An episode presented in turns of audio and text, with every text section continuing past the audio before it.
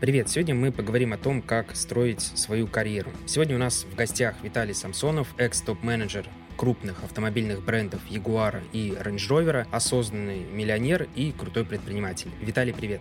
Привет, Кирилл, спасибо, что позвал. Всегда, пожалуйста. Давай начнем с такого базового вопроса. Расскажи, как ты начинал строить свою карьеру и где конкретно.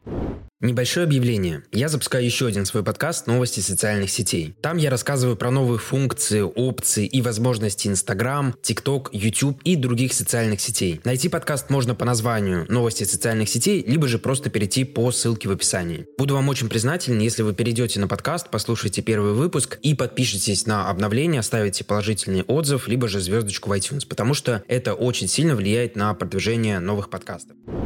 Все началось с мечты, я, будучи ребенком, очень сильно хотел работать, ну, как-то быть связанным с автомобилями. Поэтому, когда я закончил институт, я первым делом побежал устраиваться продавцом в автомобильный салон. Это была компания Major, ныне существующая, здравствующая. Вот так. Сколько занял твой путь от обычного продавана до какой-то управляющей должности вот в том салоне? Моя первая ступенька в такой карьерной лестнице случилась через полтора года. Я стал руководителем отдела продаж. Это было только начало, соответственно, после того, как я стал руководителем отдела продаж, со временем я стал коммерческим директором, а потом и генеральным директором автосалона как мне казалось, я уперся в некий потолок, хотя на самом деле понимаю, что это был только первый шаг в моем развитии, первый шаг в моей карьере. А как выглядел твой дальнейший план? Что ты делал после того, когда достиг должности управляющего всем салоном? Еще будучи продавцом, я узнал, как устроен автомобильный мир. Мы, когда покупаем машину, мы видим такую фасадную часть, мы видим дилерский центр. Мы приходим, покупаем машину, потом обслуживаем ее. За этим фасадом скрыта огромная индустрия с автопроизводителями, с логистикой, с поставкой запчастей и так далее. Я увидел, что дилерские центры — это такая, знаете, ну, это, самое-самое начало. Это то вообще, с чем человек, попадая в эту автомобильную индустрию, то, с чего он может начинать. Следующим этапом выше дилерских центров стоят автомобильные производители, которые, как выяснилось, выстраивают всю систему взаимодействия дилера с клиентом. То есть эти компании рассказывают дилеру, как нужно продавать машины. И будучи продавцом, я понял, что я точно хочу оказаться на стороне автомобильного производителя, потому что это круче.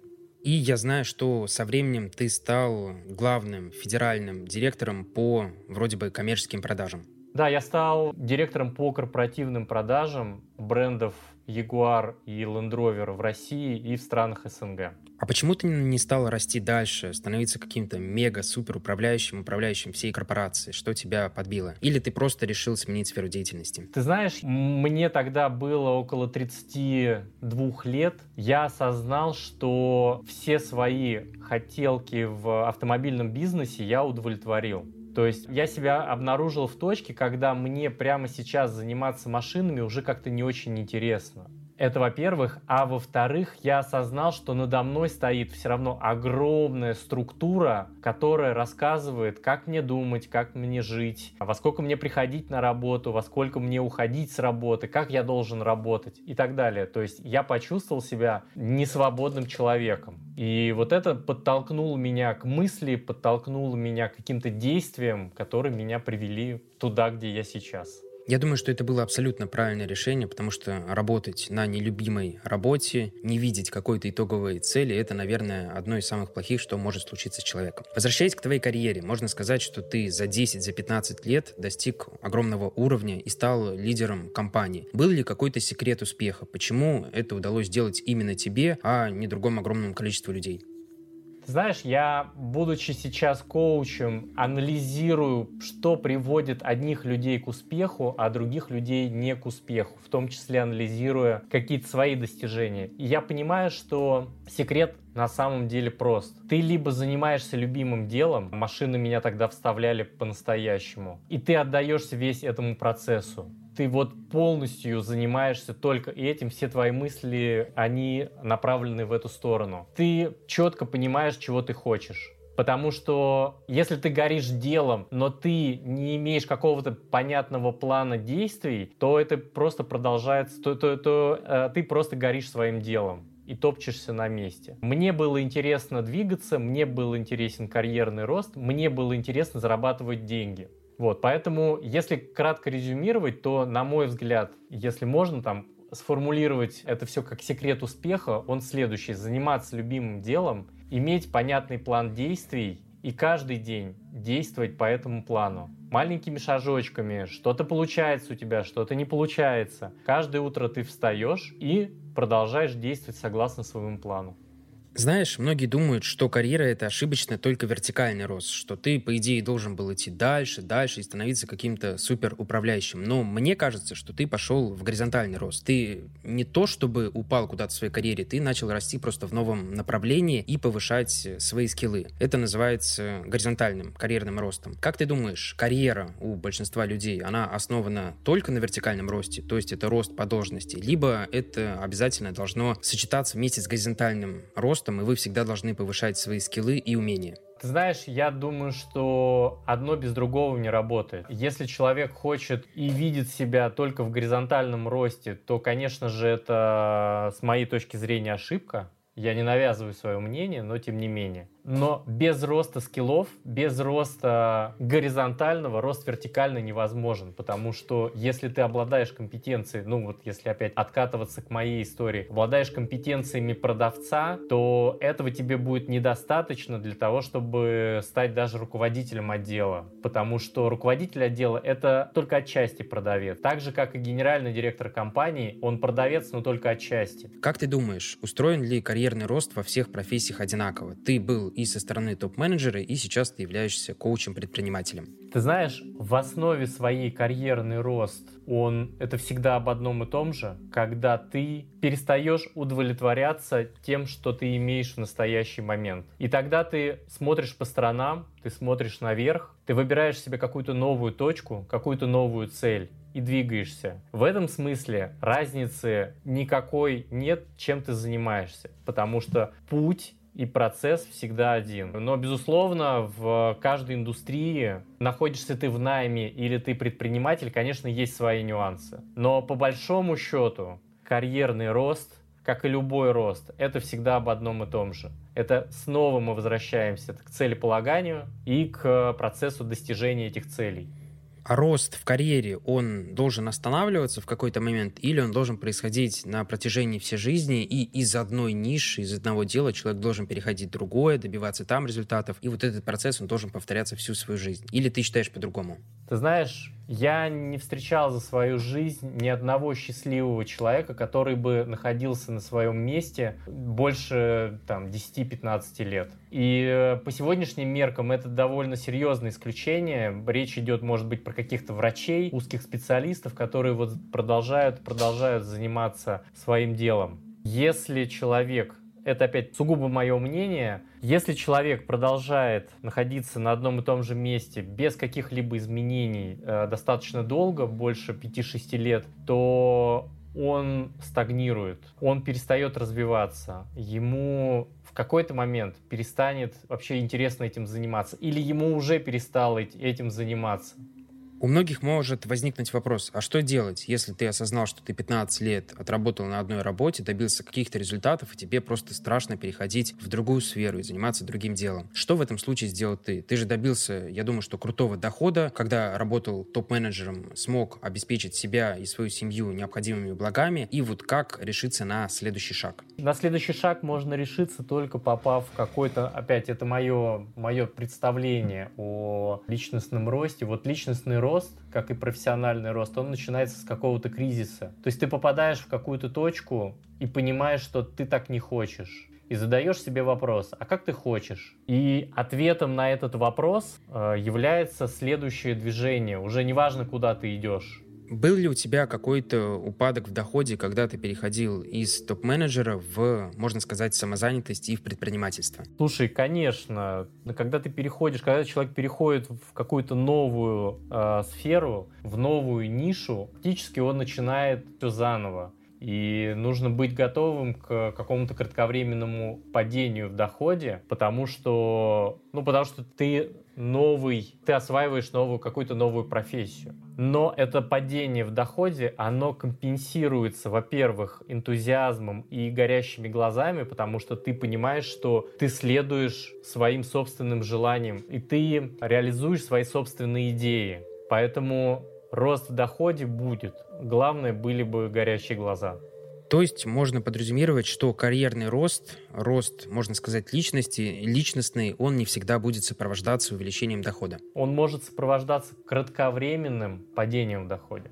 Но как показывает мой опыт и опыт моих клиентов, потом этот доход вырастает многократно. А как не впасть в депрессию и не уйти в какую-то депрессивную яму, когда ты понимаешь, что твой следующий шаг будет сопровождаться тем, что твой доход сильно просядет и, возможно, кратно упадет? Смотри, когда человек решается на новый переход, когда человек решается на новый шаг в своей карьере, он в любом случае стоит перед вопросом рисков. То есть вот человек стоит в своей точке А, и неважно, в какую сторону он собирается пойти, в предпринимательство, в какую-то новую, занимать какую-то новую позицию в новой компании, в старой компании, это в любом случае риски, потому что новый функционал человек может просто не потянуть, и тогда вряд ли кто-то его будет возвращать на старое место. Человек, скорее всего, уволят. То же самое с предпринимательством. Ты пробуешь какую-то новую идею, тестируешь новую гипотезу, сработает она или нет, ты точно не знаешь. Но когда ты стоишь в своей точке А, даже с высоким доходом, понимаешь, что ты хочешь чего-то нового, ты хочешь уйти от чего-то, что тебе не нравится, и никуда не уходишь, даже твоя высокая зарплата не спасет тебя от той же самой депрессии, от вот этого вот состояния, что ты находишься в стагнации, что ты находишься в болоте. Поэтому я бы сказал, что этот шаг, он неизбежен, несмотря на то, что страшно. Это вот представь, что мы стоим в, своей точке А в, около горы Эверест, смотрим на точку Б, на саму гору, и мы пытаемся представить, а вообще мы дойдем, не дойдем, а хватит денег, э, или они закончатся, и вообще не потеряем ли мы сами себя. И человек стоит, конечно же, перед выбором, делать этот шаг или нет, но повторюсь, что если человек все-таки не решается на этот шаг, он потом очень долго жалеет. Он начинает нагнетать и прокручивать всевозможные ситуации, как могло бы все пойти. А если я заработаю, а если я не заработаю? Так вот, риск есть в любом случае. Но когда ты, на мой взгляд, реализуешь свою идею, и даже если у тебя что-то не получается, сожалений гораздо меньше, чем если ты хотел, но не сделал. Крутой ответ. А как ты считаешь, э, лучше быстро бросать или нужно системно подходить к решению вот этого переломного шага, когда ты стоишь на этом распутье, и вот многие начинают думать, что же мне делать? Проложить какой-то план, отложить какую-то подушку, еще проработать год, купить какую-то квартиру. Либо же нужно просто взять, все сразу бросить и перейти в какую-то новую сферу деятельности. Ты знаешь, я на самом деле не сторонник резких бросаний, чего бы то ни было. Потому что очень часто возникает соблазн, особенно у молодых людей, начать все заново. Вот я работал, работал, работал в одном месте, а сейчас я найду себе новую работу, и все у меня пойдет по-новому. Да нифига, все пойдет ровно по-старому. На мой взгляд, важно относиться, во-первых, научиться относиться к своему навыку и к своему опыту именно как к опыту, то есть брать все самое лучшее, что ты знаешь и умеешь, не сжигая мостов, задать себе вопрос, чего я еще хочу. Отвечая на, на этот вопрос, а чего я, собственно, хочу, не нужно бросать, например, старую работу сразу. Можно параллельно придумать себе какой-то способ монетизации своего собственного опыта текущего. Если человек находится в найме, он, конечно же, может перейти резко на новую работу.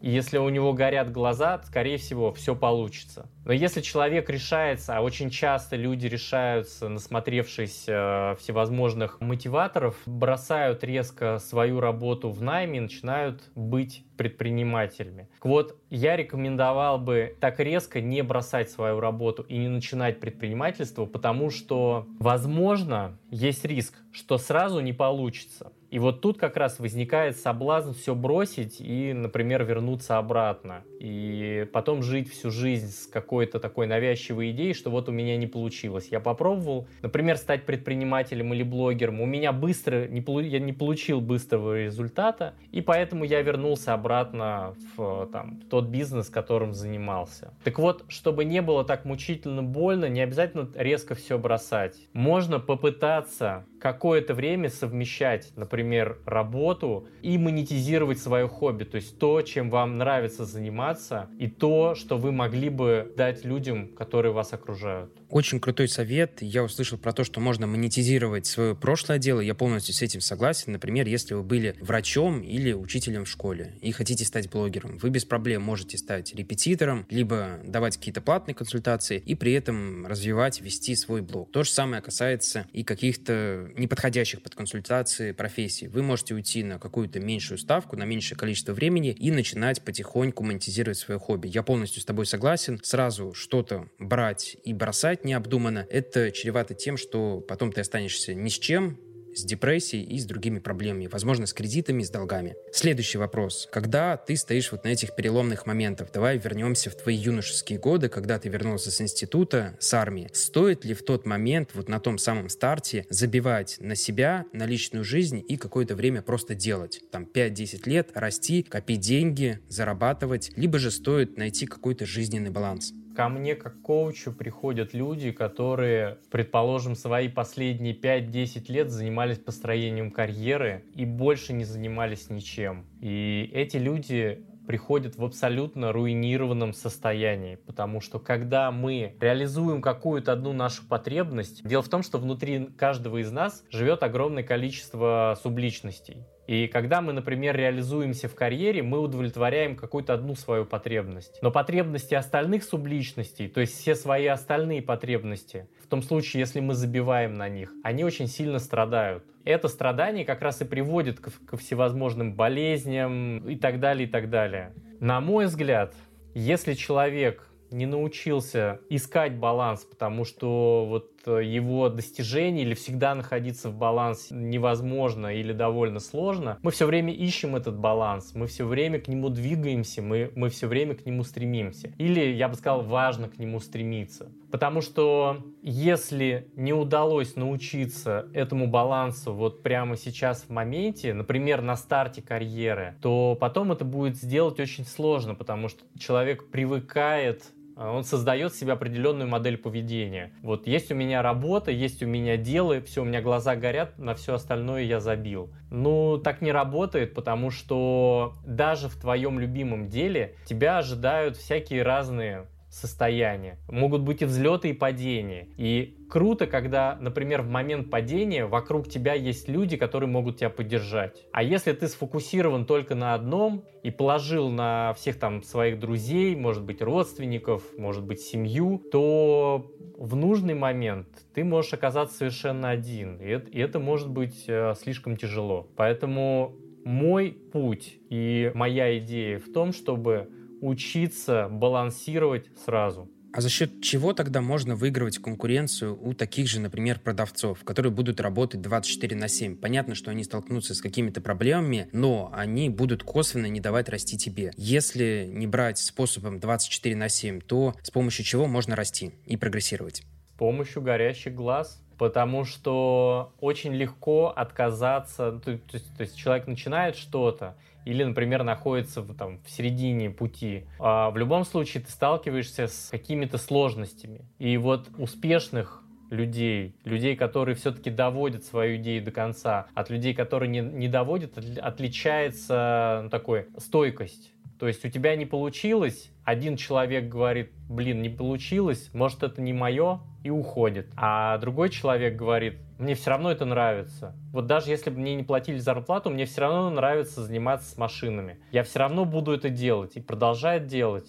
Я знаю, что один из самых простых способов найти как раз вот этот жизненный баланс, что тебе нравится, у тебя все хорошо с физическим состоянием, с моральным состоянием, все хорошо с деньгами, это обратиться к коучу. Например, можно, кстати, даже обратиться к тебе. Виталий Самсонов можно найти в Инстаграме и в других социальных сетей, написать и узнать. Но если человек сейчас не готов обращаться к коучу, возможно, у тебя есть какие-то личные рекомендации, которые ты можешь дать для того, чтобы найти вот этот жизненный баланс. Простые упражнения. Ты знаешь, коучинг — это всегда про задавание вопросов. Он хорош тем, что человек, получая в нужное время нужный вопрос, сам себе отвечает на него, и становится понятно, чего ты хочешь. Потому что очень часто довольно сложно пытаться соблюдать какой-то баланс, если ты не понимаешь, чего ты хочешь. В душе есть какая-то пустота, в душе есть какая-то печаль. Что человек делает? Но он ее забухивает то есть в пятницу пошел, с пятницы по, по воскресенье пошел бухать, пошел танцевать, в понедельник утром проснулся, опять пошел на ненавистную работу. Мы не можем говорить ни о каком балансе. Так вот, важно задавать себе правильные вопросы. Чего я хочу?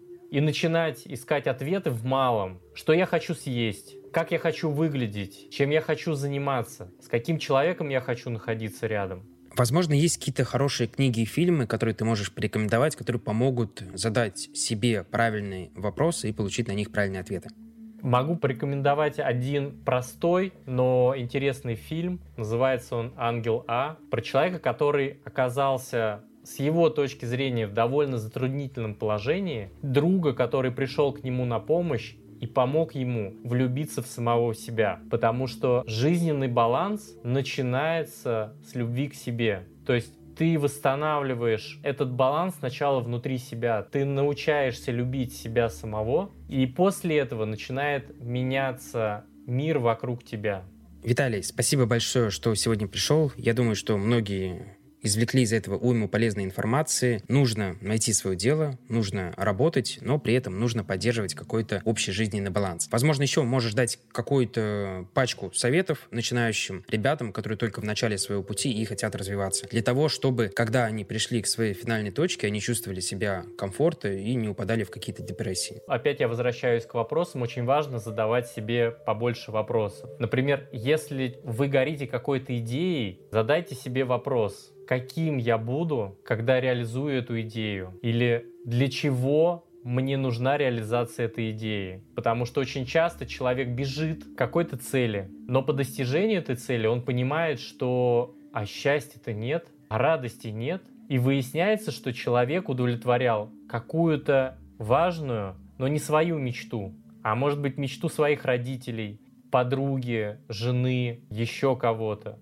Поэтому крайне важно честно отвечать себе на вопросы. Все, что я делаю, я делаю для чего? Какую цель я преследую? И ты прав, довольно сложно задавать себе правильные вопросы. И еще сложнее отвечать на эти вопросы. Поэтому вот здесь помогает коучинг, важный и полезный инструмент для людей, которые хотят, ну, я бы сказал, реализоваться по максимуму.